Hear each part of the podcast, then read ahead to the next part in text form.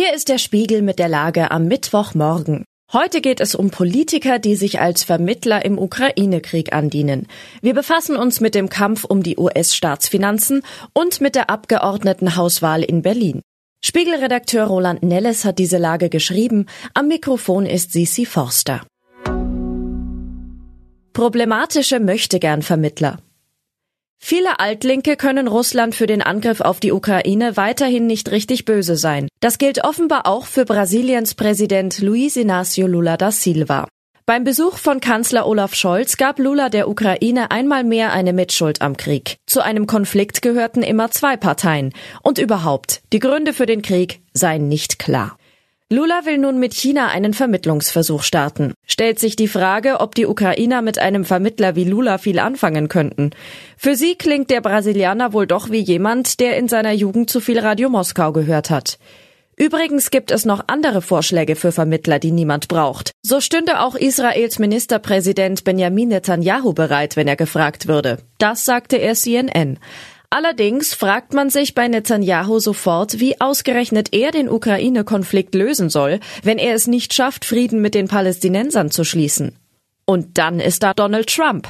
Der ehemalige US-Präsident verschickte an seine Anhänger stolz einen Zeitungsbericht, in dem er von einem republikanischen Parteifreund als Friedensbote in der Ukraine angepriesen wird.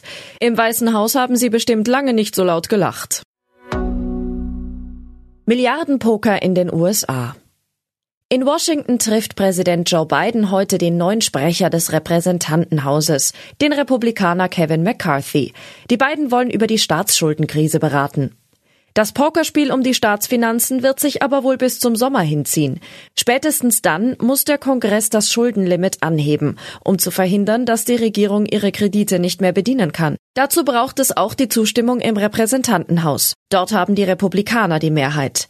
Joe Biden und McCarthy werden sich diesmal wohl nur umtänzeln, wie zwei Boxer, die einen langen Kampf eröffnen.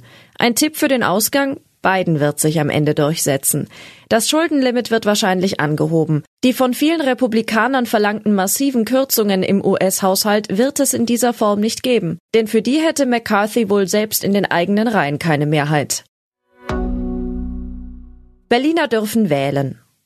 Es ist für Nicht-Berliner schwer nachvollziehbar, aber Berliner mögen ihre Stadt, trotz ihrer Macken und Schwächen. Viele Berliner dürften es deshalb stoisch hinnehmen, dass in knapp zwei Wochen die Wahlen zum Abgeordnetenhaus und zu den Bezirksversammlungen wiederholt werden müssen.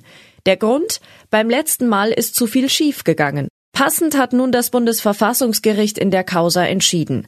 Obwohl die Richterinnen und Richter in Karlsruhe sitzen, entspricht ihre einstweilige Anordnung einer gewissen Berliner Wurstigkeit. Demnach dürfen die Wahlen am 12. Februar wie geplant stattfinden. Das Gericht will aber erst danach grundsätzlich entscheiden, ob die Wahlen wiederholt werden durften oder nicht. Mit anderen Worten, wer seine Stimme abgibt, tut dies nur unter Vorbehalt. Theoretisch könnte das Gericht die Wahlwiederholung anschließend noch für ungültig erklären. Wahrscheinlich ist das nicht. Die Entscheidung des Gerichts spricht dafür, dass es der Wahl später grundsätzlich ihren Segen geben wird. Alles andere wäre eine Katastrophe für das Ansehen Berlins, aber auch für das des Bundesverfassungsgerichts. Was sonst noch wichtig ist. Der Euro-Jackpot ist geknackt.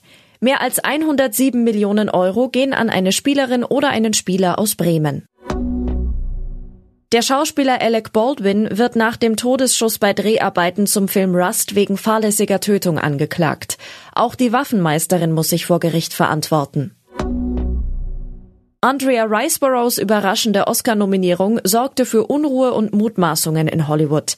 Nun haben die Veranstalter entschieden, die britische Schauspielerin bleibt im Rennen. Soweit die Lage am Morgen. Alle aktuellen Entwicklungen finden Sie auf spiegel.de. Wir melden uns hier wieder mit der Lage am Abend.